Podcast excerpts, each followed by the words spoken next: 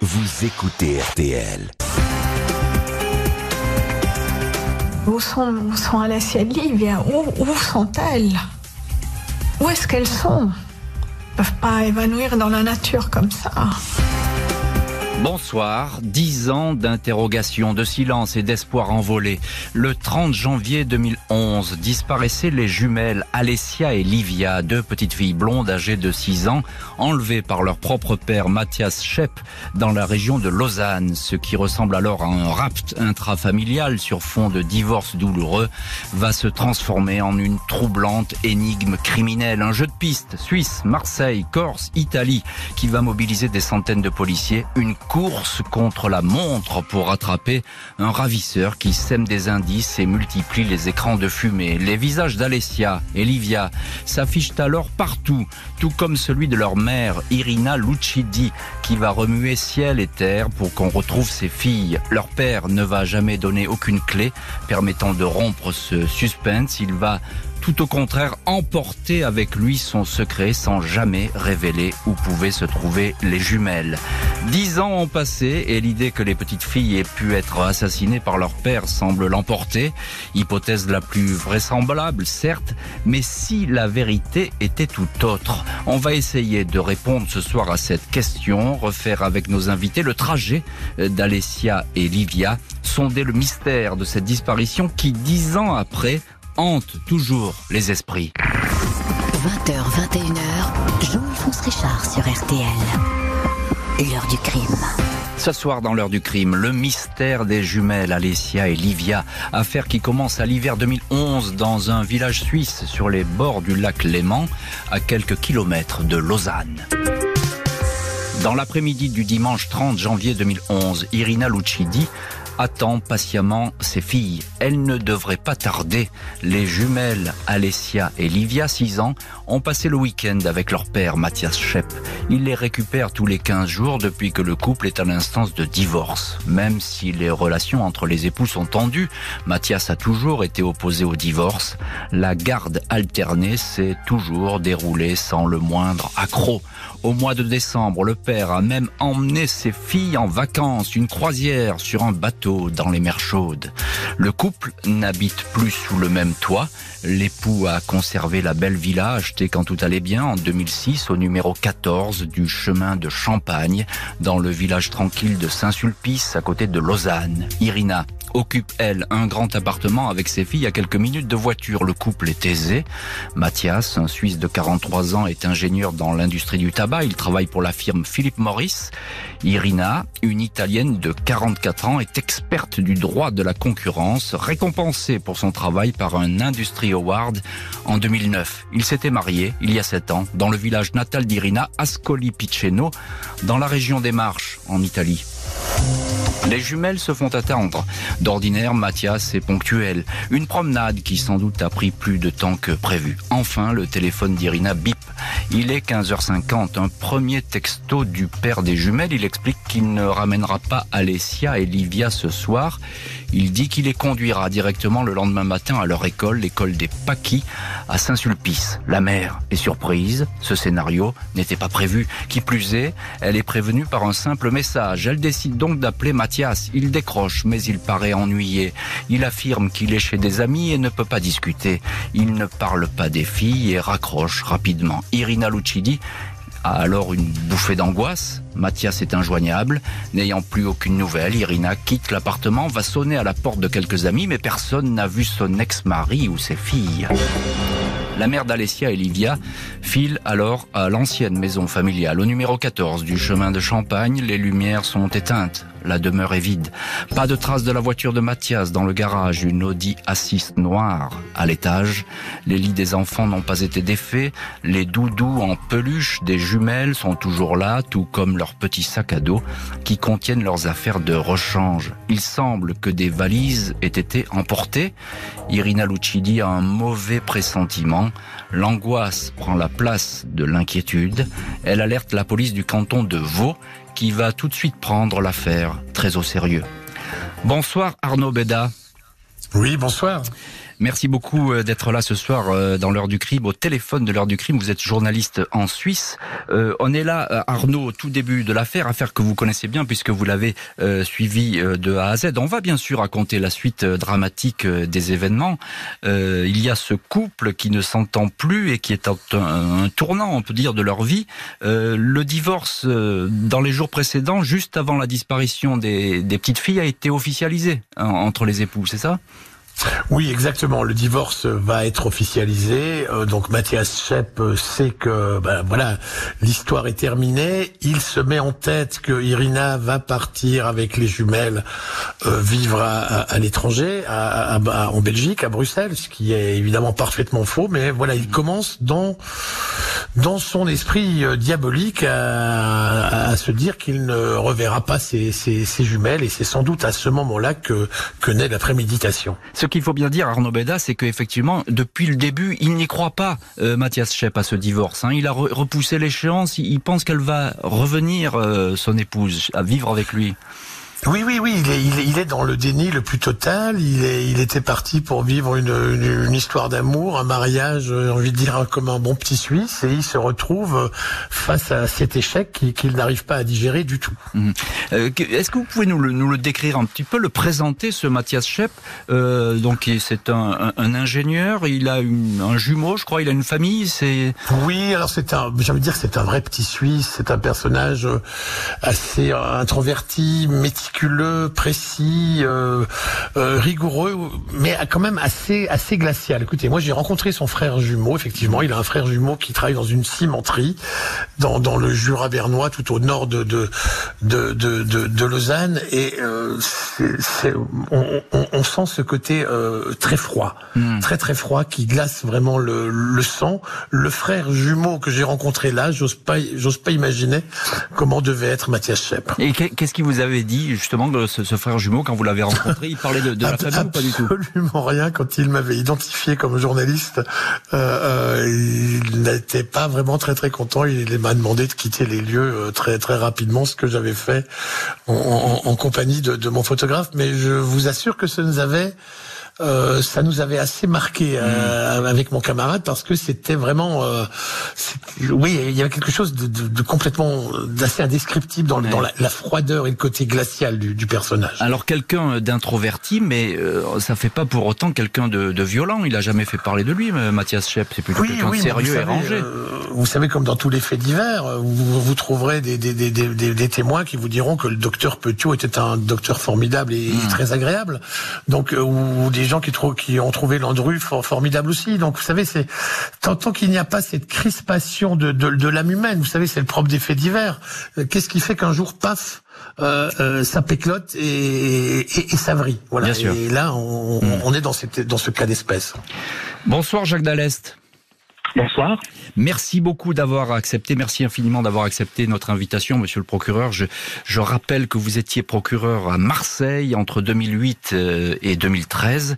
Vous avez donc très bien connu cette affaire et on va y revenir avec vous puisque vous l'avez traité euh, très directement. Vous nous raconterez euh, comment vous avez pu aborder cette affaire. Un peu plus généralement, je voudrais que vous nous posiez un petit peu le, le, le schéma. On a là un enlèvement intrafamilial. C'est peut-être l'un des pires cas de figure pour les enquêteurs et pour la justice que d'essayer de, de, rattraper des personnes qui ont enlevé leurs propres enfants oui, malheureusement, ce sont des situations que nous rencontrons assez régulièrement. Quelques-unes, d'ailleurs, donnent lieu au déclenchement du plan alerte enlèvement que vous connaissez. Lorsqu'il s'agit d'un père, souvent, qui, ça peut être la mère, qui part avec un enfant dont il ou elle n'a pas forcément la garde.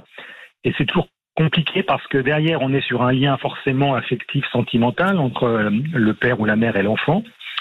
Mais on peut craindre euh, qu'il y ait un acte euh, irréversible qui soit pratiqué sur l'enfant. Et donc, c'est une situation que nous connaissons, qui la plupart du temps se termine bien, mais quelquefois, le drame arrive, malheureusement. Alors oui, parce que la, colère peut survenir et puis ce qui est le pire peut arriver évidemment à, tout moment. Qu'est-ce qui, que, font les, enquêteurs à chaud? Que fait un, parquet, un procureur? Quelles sont les, premières consignes qu'on donne dès lors qu'il y a ce, type d'enlèvement, encore une fois, très compliqué à gérer? Alors, euh, ce qui arrive souvent, c'est que la justice, enfin, les enquêteurs, le procureur interviennent a posteriori, c'est-à-dire pas immédiatement, puisqu'il est rare que la justice soit mise en mouvement immédiatement. Ça peut arriver, il faut pour cela que les proches le signalent. C'est souvent après coup, lorsque malheureusement la situation inquiète, inquiète les proches que euh, une plainte peut être déposée, que le procureur peut être saisi. Et malheureusement, les heures ou les jours qui passent peuvent être des, des, des moments déterminants qui peuvent nuire à la, à la bonne marche de l'enquête. Bien sûr. Alors à ce moment-là, évidemment, vous, vous n'êtes pas encore euh, saisi euh, des faits, vous n'êtes pas au, au, courant de, de cette affaire. Pourtant, Interpol va pas tarder à lancer un avis de recherche. Il va être très rapide, je crois, dans 188 pays. Est-ce que vous pouvez nous dire, monsieur le procureur, qu'est-ce que ça apporte? C'est un, un signalement donné à toutes les polices pour qu'on cadre bien le décor. C'est une diffusion euh, par voie de police à dimension internationale par le relais Interpol qui touche énormément de pays. Euh, alors sur un cercle d'abord assez délimité, c'est le cercle européen, des pays qui sont voisins, mais ça peut être élargi en fonction du temps qui s'écoule, sachant que la personne recherchée peut euh, partir à l'étranger, aller très loin. Donc c'est une diffusion du signalement d'une personne recherchée, en espérant qu'un service de police, un particulier, puisse révéler euh, un élément important au service d'enquête. Le lendemain, Alessia et Livia ne vont pas se présenter à leur école. D'importants moyens sont aussitôt déployés par la police suisse. Et Interpol, effectivement, ne va pas tarder à lancer un avis de recherche dans 188 pays. Les polices suisses, françaises et italiennes sont mobilisées pour retrouver les jumelles et leur père, Mathias Schepp, qui se déplace au volant d'une Audi noire immatriculée à Lausanne. Une quarantaine d'hommes quadrillent le secteur de Saint-Sulpice et la route qui conduit jusqu'à Genève et la frontière française. Un hélicoptère survole le Léman. Des chiens renifleurs font le tour de la maison de Mathias Schepp. Des enquêteurs fouillent les ports du secteur. D'autres conduisent des investigations de voisinage, visitent les stations-service. L'idée qui prévaut alors est déjà que le père a quitté la Suisse avec les jumelles. Une hypothèse trop rapide pour la mère des enfants. Elle regrettera que l'on n'ait pas organisé tout de suite des battues dans le canton de Vaud, à des endroits où son ex-mari aimait bien se promener. Le fait est que le premier acte de l'énigme se joue bel et bien sur le sol suisse. Il est effectivement établi que le dimanche 30 janvier, Mathias Schepp a récupéré les fillettes vers 13h chez un voisin chemin de Champagne. Elles jouaient avec des enfants de leur âge qui fréquentent la même école. Le voisin n'a rien remarqué d'anormal dans l'attitude de Mathias. Plus personne ensuite ne va voir le père et les jumelles. Avant même de prendre la route, il va pourtant rester encore 5 heures en Suisse 15h50, quand il adresse son premier SMS à son ex-épouse, son téléphone borne dans le secteur de Morges, localité toute proche de Saint-Sulpice sur la route de Genève. Il va y passer un très long moment sans que personne ne sache pourquoi. Le secteur sera ratissé, surtout après la découverte de bottes pleines de boue dans son garage, mais ses recherches ne donneront rien. Irina Lucidi se rendra même à la pharmacie de Morges pour savoir si son mari n'aurait pas acheté des somnifères afin de transporter plus facilement les filles sur une longue distance. Après cet arrêt dans la campagne suisse, toujours inexplicable et inexpliqué à ce jour, Mathias Schepp roule en direction de Genève. Il passe la frontière à 18h04. Sa plaque d'immatriculation est photographiée par le radar automatique qui surveille entrée et sortie de la Confédération. Aux alentours de 18h15, l'Audi noir est aux alentours d'Annecy à 19h40, dernier SMS. Irina Lucidi croit alors que son ex-époux est toujours en Suisse, mais il est aux environs de Lyon. À partir de ce moment-là, son téléphone portable est coupé. La police française établira que cette nuit-là, l'homme a quitté l'autoroute A7 à hauteur du péage de Montélimar. Le lendemain de l'enlèvement, lundi 31 janvier, Mathias Schepp est à Marseille. Les images de vidéosurveillance en attestent. Il retire 7500 euros à divers distributeurs. Il envoie une carte postale à sa femme dans laquelle il évoque son désarroi. Des caméras le filment à l'entrée du parking de la rue Fort Notre-Dame. Il est vêtu d'un blouson et tient un sac de sport noir. Il est seul sur ces images. Alessia et Livia demeurent invisibles.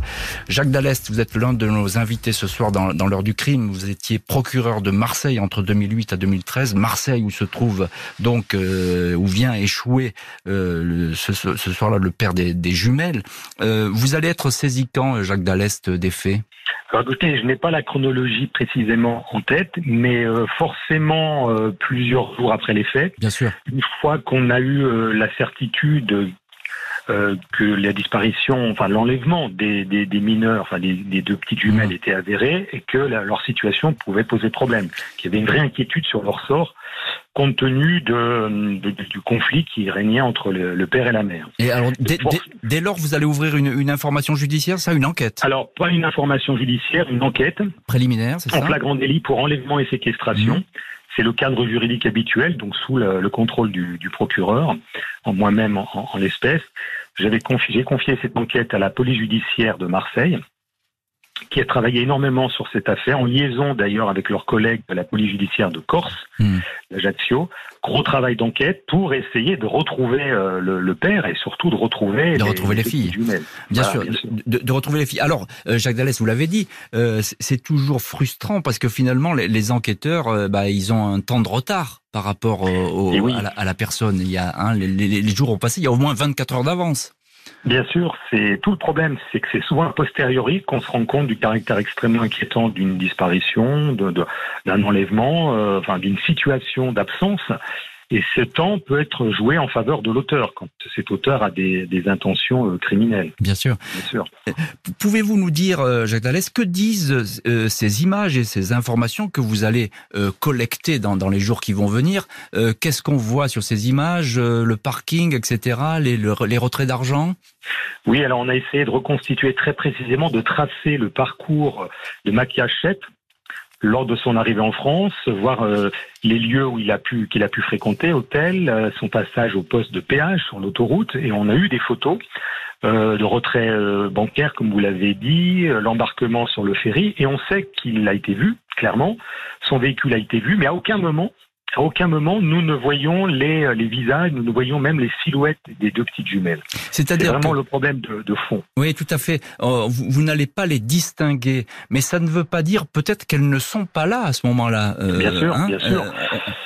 elles peuvent Plusieurs être. hypothèses. Allez-y. Soit, oui, plusieurs hypothèses. Soit elle n'était plus dans la voiture une fois que Mathias Chep a quitté la Suisse, c'est possible. Soit elles étaient, dans la voiture, mais petite taille, euh, sur la banquette arrière, on ne les voit pas. Ou peut-être dans le coffre, tout simplement. Malheureusement, et c'est une hypothèse euh, auquel nous avons pensé. Vous, vous, vous avez eu le, le sentiment, et peut-être vous l'avez aujourd'hui, je ne sais pas, vous allez nous le dire, qu'elles sont peut-être restées en, en Suisse, ces petites filles? C'est-à-dire, le, le- le- ce qui est terrible dans cette affaire, c'est que toutes les incertitudes demeurent. Mhm. Malgré les investigations, nous ne savons pas si les petites euh, ont été tuées sur le territoire suisse, en France, euh, sur le trajet euh, maritime, euh, euh, en Italie. Enfin, on peut imaginer toutes les hypothèses.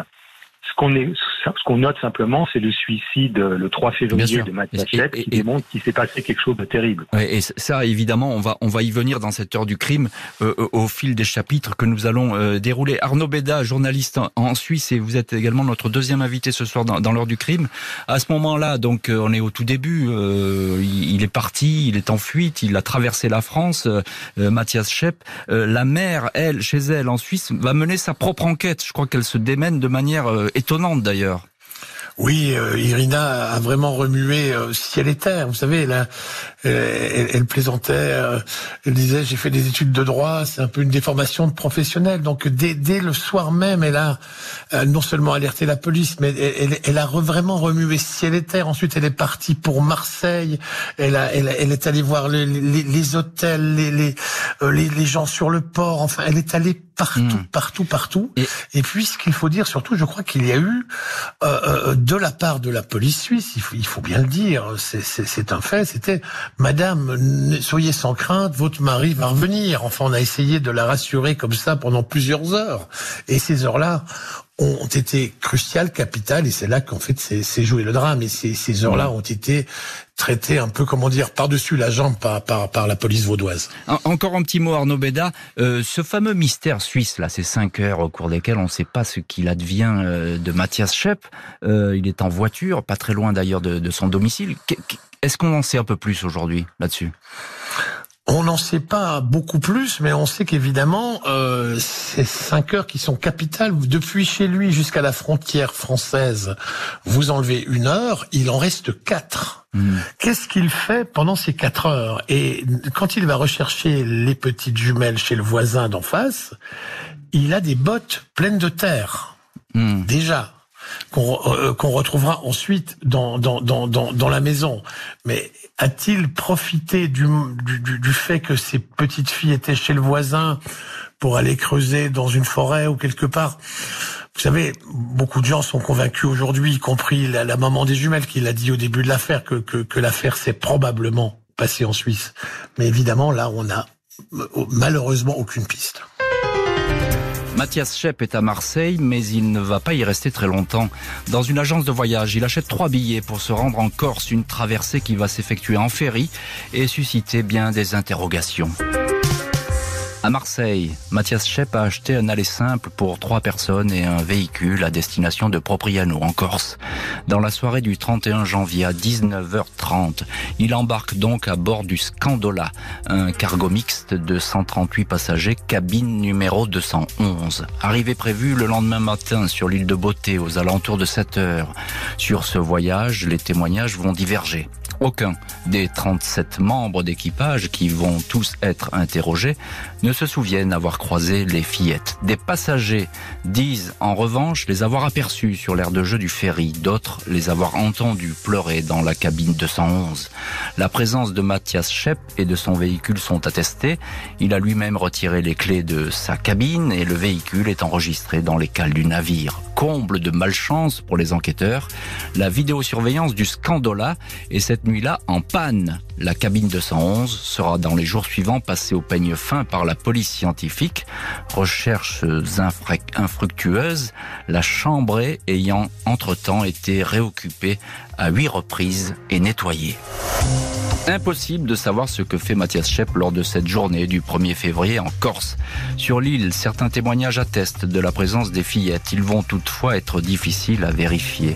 Olga Ornek assure avoir vu les jumelles à 9h30 du matin du mardi 1er février à Propriano. L'une d'elles, qui pourrait être Alessia, portait un bonnet blanc à rayures roses avec des lunettes. Olga indique que leur père conversait avec une femme de 45-50 ans qu'il semblait bien connaître. Un pompiste installé sur la côte orientale, Jacques Corsini, dans le hameau de Travaux, est formel. Il a servi de l'essence ce jour-là à Mathias Schepp qui conduisait une Audi noire. Il a même vu l'une des jumelles entrer dans la station-service pour demander des bonbons. Mathias Schepp ne passe qu'une seule journée sur l'île. Il repart le soir même en empruntant un ferry direction Toulon. Cette fois, il embarque seul. Des recherches de grande envergure seront lancées quelques jours plus tard sur l'île, à la sortie de Propriano, sur la plage de Baracci, puis ensuite sur un itinéraire que Mathias et son épouse Irina avaient parcouru en 2008 lors d'une visite de la Corse. Des chemins escarpés sont visités, notamment ceux qui mènent à des chapelles. Le couple qui se déplaçait en voilier, Mathieu Shep est un excellent skipper, avait fait escale dans la petite baie de Favone, sur la côte de Nacre, non loin de Porto Vecchio. La mère des jumelles, Irina, ira le 10 février sur place pour participer aux recherches, guidant les enquêteurs vers des coins où son mari aurait pu se réfugier.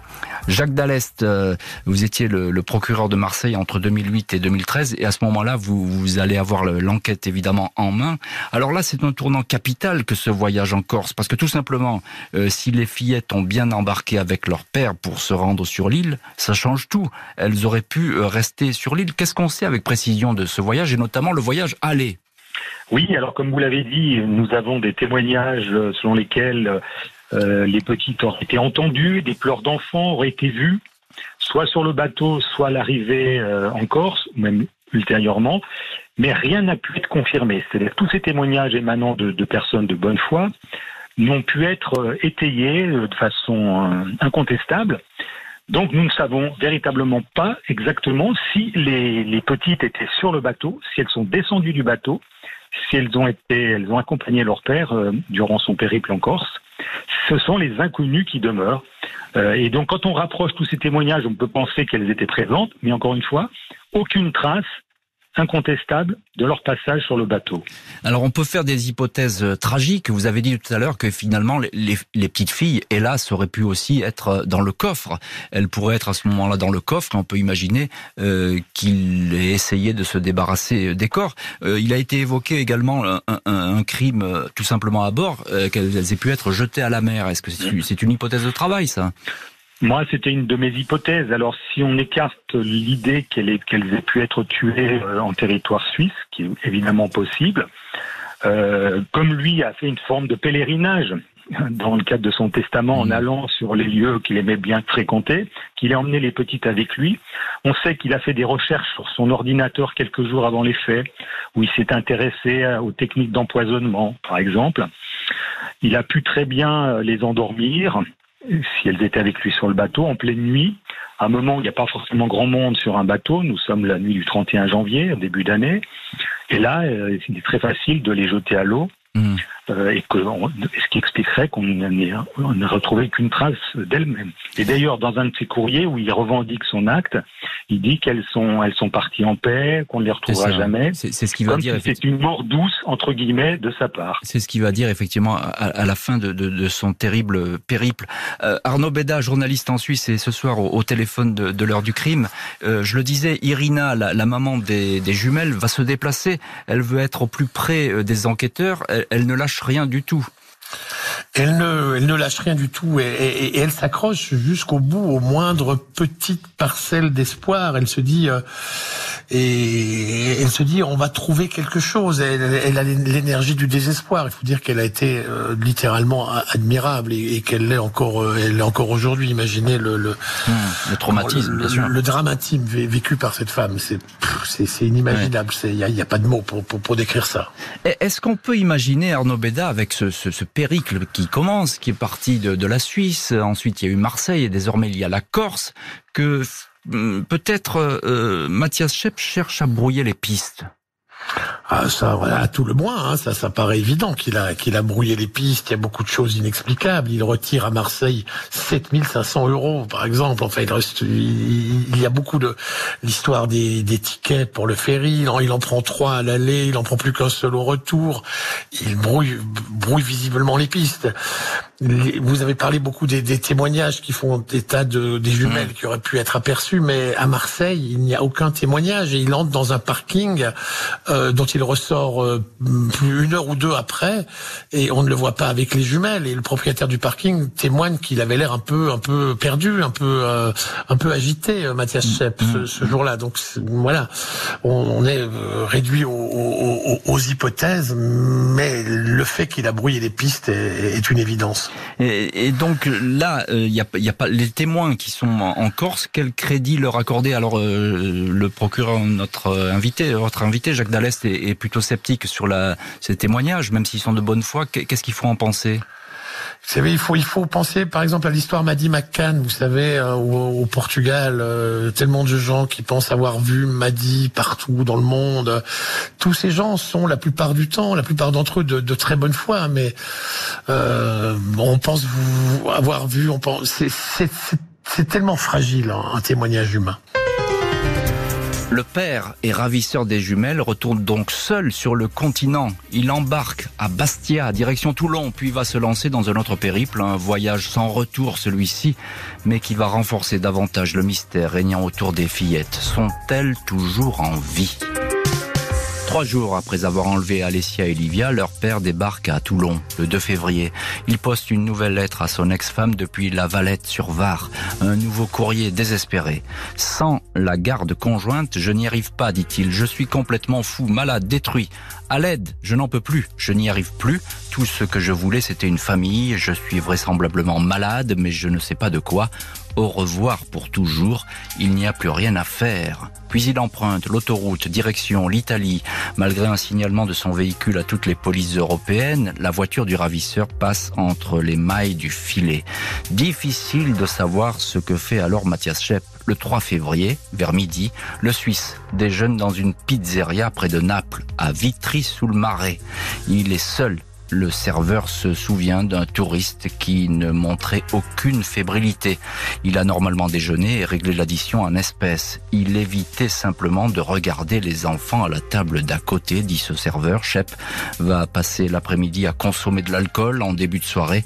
Il stoppe sa voiture sur le parking de la gare de Cerignola, puis se jette sous un train l'Eurocity Milan-Bari.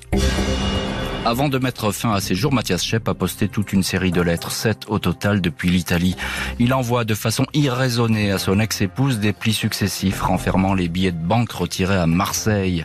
Les enveloppes vont arriver au fur et à mesure en Suisse sans aucun mot d'explication. Avant de se jeter sous un train, le père des jumelles poste une ultime lettre dans une boîte proche de la gare. En l'absence de tournée, elle ne partira pas. Les policiers retrouvent dans l'enveloppe ce mot manuscrit qui résonne de façon dramatique Mathias Shep écrit Mes chers, je voulais mourir avec elle, mais il en est allé autrement. Je serai le dernier à mourir. Les fillettes reposent en paix. Elles n'ont pas souffert. Elles sont tranquilles dans un lieu paisible. Tu ne les reverras plus jamais. J'espère que tu ne t'ôtera pas la vie.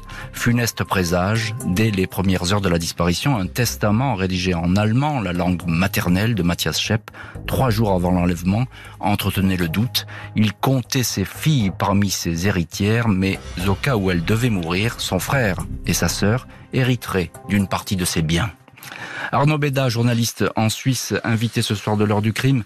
Alors, euh, il, y a toute une série de, courriers euh, bizarroïdes et certains tout à fait terrifiants. Racontez-nous un petit peu cet étrange mélange des genres.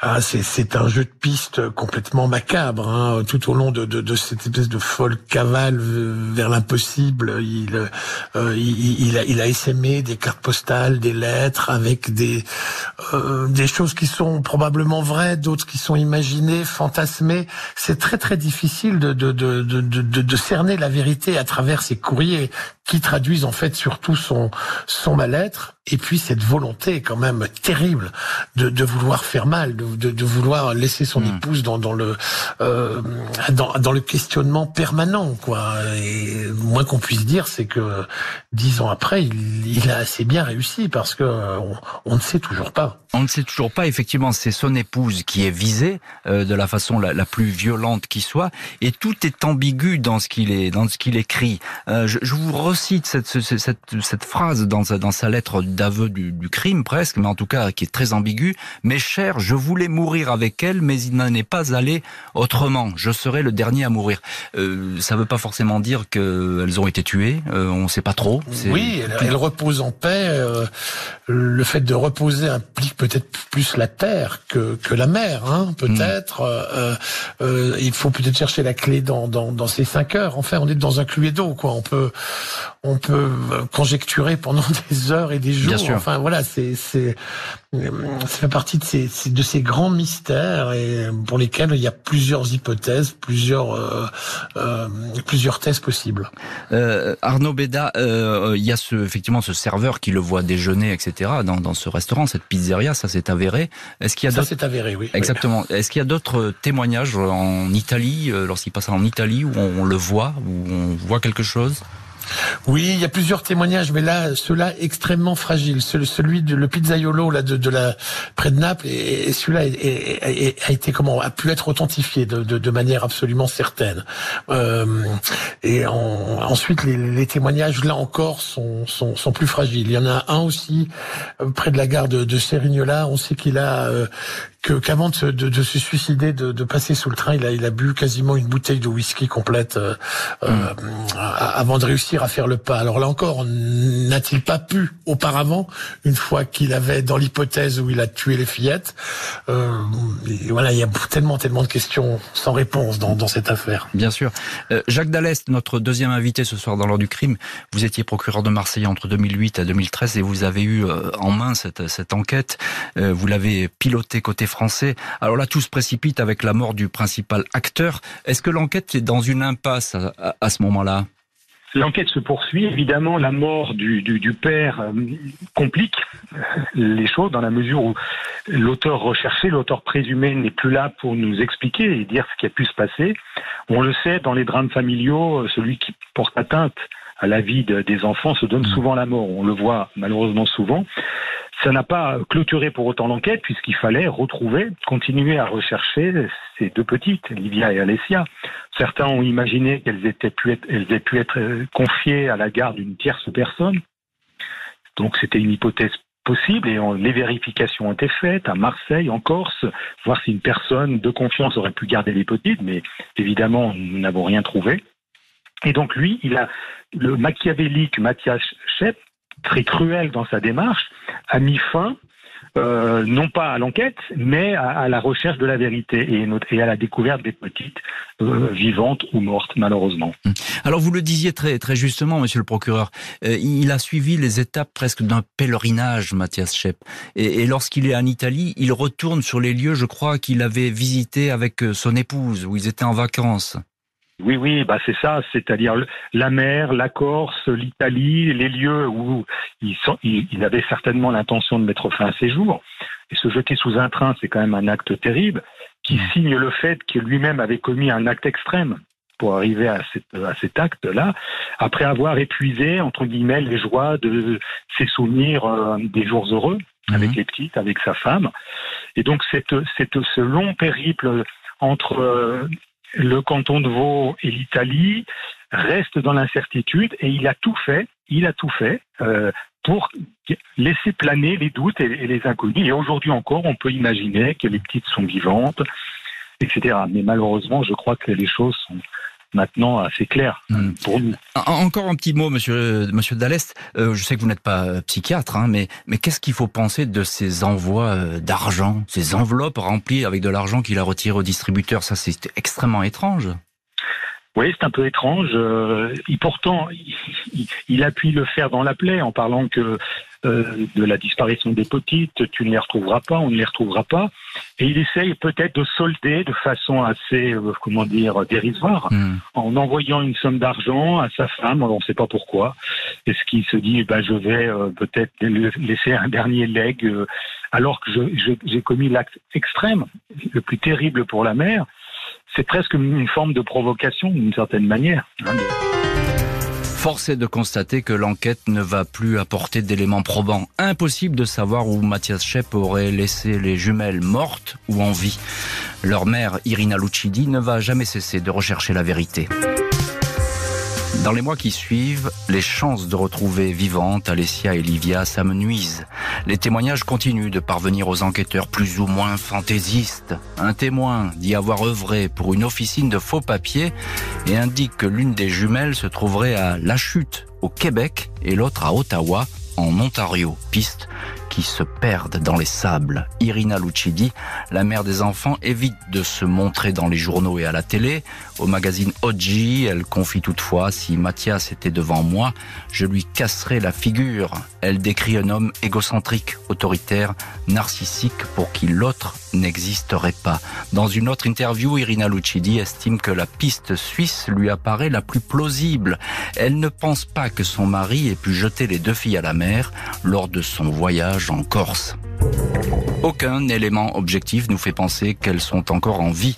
Confié récemment Jean-Christophe Sautrel, le porte-parole de la police cantonale du canton de Vaud, au journal Corse Matin. Le dossier est en sommeil. La cellule suisse Alessia et Livia, qui a compté jusqu'à 30 policiers, ne compte plus qu'un enquêteur principal en charge du dossier. Après la diffusion de photos vieillies des disparus, elles auraient aujourd'hui 16 ans, une piste a mené les enquêteurs jusqu'en Espagne. Une adolescente ressemblant fortement aux jumelles a été identifiée, mais il ne s'agissait ni d'Alessia ni de Livia. Bonsoir Valerio Lucidi. Euh, bonsoir. Merci beaucoup d'avoir accepté notre invitation ce soir dans l'ordre du crime pour nous dire quelques mots euh, sur cette affaire. C'est très important de vous entendre. Vous êtes le frère de Irina Lucidi, euh, la mère des jumelles. Première question toute simple. Vous vous souvenez évidemment de ce 30 janvier 2011. Quelle est votre réaction en apprenant l'enlèvement? Première réaction a été l'incrédulité. on n'y croyait pas du tout à ce qui arrivait. Après, avec ce qui s'est passé, ce qu'on a découvert après, bon, tout ça était totalement tombé euh, comme ça, de but en blanc, incrédulité complète. Dix ans après, euh, vous vous expliquez, Valerio Lucidi, euh, ce qui s'est passé? En tous les cas, c'est quelque chose qu'en famille, on ne s'y attendait absolument pas, euh, pas le moins du monde. Après, est-ce que c'est un acte de folie? Bien entendu, c'est un acte de folie, euh, vu ce qui s'est passé. Est-ce que c'était prémédité euh, Probablement. Dans ce qui est important euh, actuellement, donc dix ans après, euh, c'est de comprendre euh, pourquoi c'est arrivé et surtout de comprendre euh, comment la police et les, les institutions judiciaires ont réagi euh, dans l'immédiat, qui est le foyer de pas mal de problèmes, pas mal de problèmes Mmh. qui sont arrivés après. Donc euh, c'est ça qui est important. Et on on l'évoquait avec euh, Ar- Arnaud Béda, euh, il, il y a eu des erreurs côté suisse, trop de lenteur dans, dans l'enquête? Vous savez, l'histoire est, est bien connue ma- malheureusement. Oui, est-ce que la est-ce que la police a réagi trop tard? Oui, bien entendu, oui, très clairement. Mhm. Et la réactivité de la police française, d'ailleurs, a été nettement plus immédiate et rapide par rapport euh, à ce qui s'est passé en Suisse au, euh, au départ. Où pourraient être euh, Alessia et Livia, selon vous? Je n'ai aucune idée. Euh, on a toujours l'espoir de les retrouver, mais bon, l'espoir est extrêmement maigre. Vous pouvez bien vous l'imaginer. Euh, c'est des périodes. euh, bon, les, les périodes anniversaires sont toujours des périodes très compliquées, mais bon, voilà, je n'ai, je n'ai aucune idée malheureusement. Arnaud Béda, on, écoute euh, évidemment euh, euh, Valerio Lucidi et on entend bien ce qu'il dit. Euh, effectivement, on revient toujours euh, à la Suisse. Est-ce que selon vous, qui avez traité cette affaire, qui la connaissez parfaitement, est-ce que selon vous, les, recherches côté suisse, dans le canton de Vaud notamment, ont été insuffisantes? Oui, je vais dire que, comme Valerio, que je salue à, à distance, que euh, ben oui, les, les, les recherches suisses euh, n'ont pas été à la hauteur, malgré les, les tentatives aujourd'hui encore de, de, de dédouanement et opérations médiatiques pour faire croire qu'ils qu'ils travaillent encore sur cette enquête. Vous savez, ils ont voulu se débarrasser de la patate chaude très très très vite. Le procureur Gilles Hieron avait été catégorique, catégorique. Il avait dit, j'ai tendance à dire que les, les comment qu'on les a vraiment vus sur le ferry, quoi. Et donc il, il a, et en parlant des jumelles, donc il a vraiment cherché à se débarrasser de la patate chaude. Euh, et, et la Suisse a- s'est reposée ensuite sur, sur la France en disant nous on n'y est pour rien, débrouillez-vous. Il y a eu des, des battues, mais assez tardives, je crois, dans le, dans le canton de Vaud, et notamment cet endroit qui, où le téléphone borne. Oui, il y a eu des, des, des, des, des, recherches, notamment sur des plages, etc. Ce sont plus des, des, des, opérations de, de, de relations publiques. On, on, on le voit plutôt comme ça. Il faut, il faut bien le dire que qu'une véritable volonté de, de, de percer la vérité. Euh, Jacques Dallest, alors euh, vous étiez euh, procureur à Marseille, hein, je le rappelle, entre 2008 et 2013, et vous avez eu euh, cette affaire à, traiter à l'époque. C'est toujours facile, évidemment, de refaire l'enquête a posteriori euh, dans un fauteuil, c'est extrêmement simple. Mais est-ce que vous n'avez, est-ce qu'on a manqué de chance dans cette histoire? Est-ce que ce n'est pas allé assez vite? Qu'est- Qu'est-ce qui s'est passé pour qu'on arrive à, à ce résultat qui est dramatique? Bah, C'est-à-dire que cet enchaînement de circonstances, le fait que l'intéressé euh, Mathias Schepp ait traversé plusieurs pays, hein, euh, Suisse, France, Italie, a, a complexifié, a compliqué les choses. Mm. Et nous, nous ne sommes intervenus qu'après coup, une fois que le drame a eu lieu, c'est-à-dire que lui se, se soit suicidé, et donc il fallait remonter le temps Mm. et surtout essayer de retrouver les petits. Donc le temps n'était pas rattrapable. C'est toujours le problème. Il aurait fallu que nous puissions intervenir peut-être dès le, le- le 31 janvier, certainement, le lendemain de la disparition, pour essayer de l'intercepter euh, euh, à Marseille. Mais peut-être néanmoins, euh, peut-être que les petites auraient été euh, tuées auparavant. C'est ce que nous avons dit tout à l'heure. Voilà, c'est toute la, la- la complexité de cette affaire, et c'est la première fois que nous avions affaire à un personnage de, de ce type-là, Tout à fait. hein, Et- qui et- nous a aussi déroutés. Euh, Et, et c'est le moins qu'on puisse dire. Euh, simplement, vous parliez tout à l'heure du, du dispositif euh, alerte enlèvement, le fameux Amber Alert inspiré de- du, du Canada. Euh, S'il y avait eu cette, ce dispositif en Suisse, vous pensez qu'on aurait pu éviter cette course poursuite, cette course contre la montre? C'est possible, même si les, les questions de, de garde d'enfants, vous savez, de disputes entre conjoints, ne sont pas celles qui provoquent immédiatement l'alerte enlèvement. Hmm. Euh, c'est parce que le caractère inquiétant, ce n'est qu'après coup. Bien sûr. Et, et la mère peut, ne va pas forcément immédiatement saisir les services Mm. en disant mon mari, à moins que le conjoint ait immédiatement dit, c'était pas le cas en l'espèce, qu'il allait porter atteinte au jour des petites. Ouais, ouais. À ce stade-là, ce n'était pas le cas. Mm. Il pensait que, elle pensait que tout, tout aurait été très bien, tout, tout se serait très bien terminé. Voilà. Et je crois Et- pas que la procédure, si elle avait existé, aurait pu changer les choses Mm. immédiatement. Un en mot, parce qu'on arrive à la fin de l'émission, Jacques Dallest, est-ce qu'on saura un jour la, la vérité dans cette histoire? Vous savez, on parle des cold cases, on parle des affaires non résolues, c'est toujours notre lancinant énigme. On l'espère. Maintenant, je crois que malheureusement, ce sera bien difficile.